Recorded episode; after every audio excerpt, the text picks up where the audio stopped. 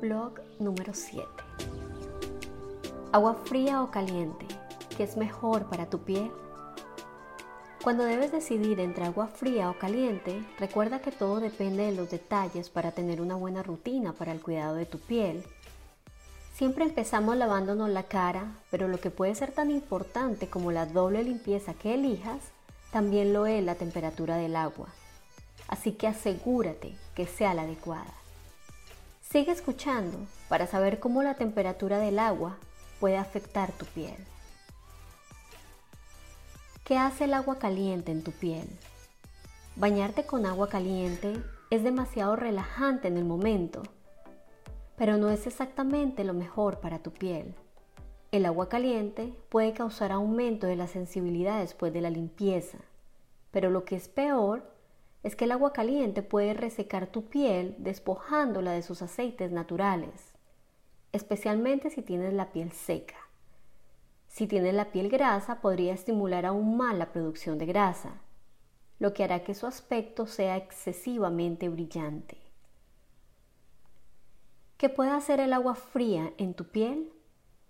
Cuando lavas tu cara con agua fría, esta actúa como astringente, haciendo que la piel se retraiga temporalmente, siendo este el uso más recomendado cuando tenemos la piel con un aspecto hinchado, especialmente en el área debajo de los ojos. Tiene efecto tensor, además de la inigualable sensación refrescante que deja en tu piel. Pero no lo debes hacer todo el tiempo, no es lo mejor para tu piel.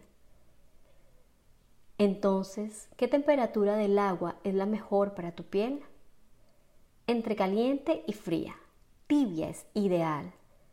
Esta temperatura te proporcionará los mejores resultados y mantendrá la salud general de tu piel.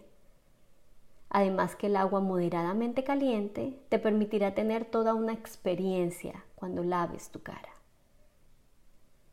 La mayoría de los productos para el cuidado de la piel se probaron y crearon teniendo en cuenta esta temperatura el agua tibia garantiza que tu limpiador facial actúe de manera correcta, elimine suficiente suciedad de la superficie y equilibre adecuadamente los aceites naturales de tu piel. Ahora que sabes cuál es la temperatura ideal para lavar tu cara, te diré mis recomendaciones para hacerlo.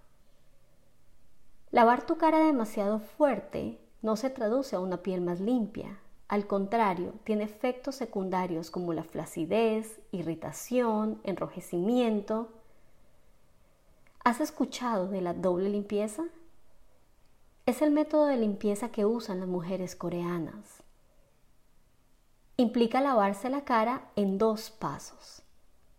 Primero, con un limpiador a base de aceite, seguido de un limpiador a base de agua el primer paso extrae las impurezas a base de aceite, como el protector solar, el maquillaje, mientras que el segundo paso limpia los desechos a base de agua, como el sudor, contaminantes, pero de esto les hablaré en otro blog. Recuerda también ser suave al secar tu piel. No es necesario que la frotes con una toalla. Sécala con suaves toques. Seguido de esto, Aplícate la crema hidratante inmediatamente después que tu rostro esté ligeramente húmedo. Esto ayudará a mantener la hidratación de tu piel por más tiempo. Mantener la humedad en tu piel es el resultado de una buena rutina. La hidratación adecuada mantiene la piel sana y también previene el envejecimiento prematuro.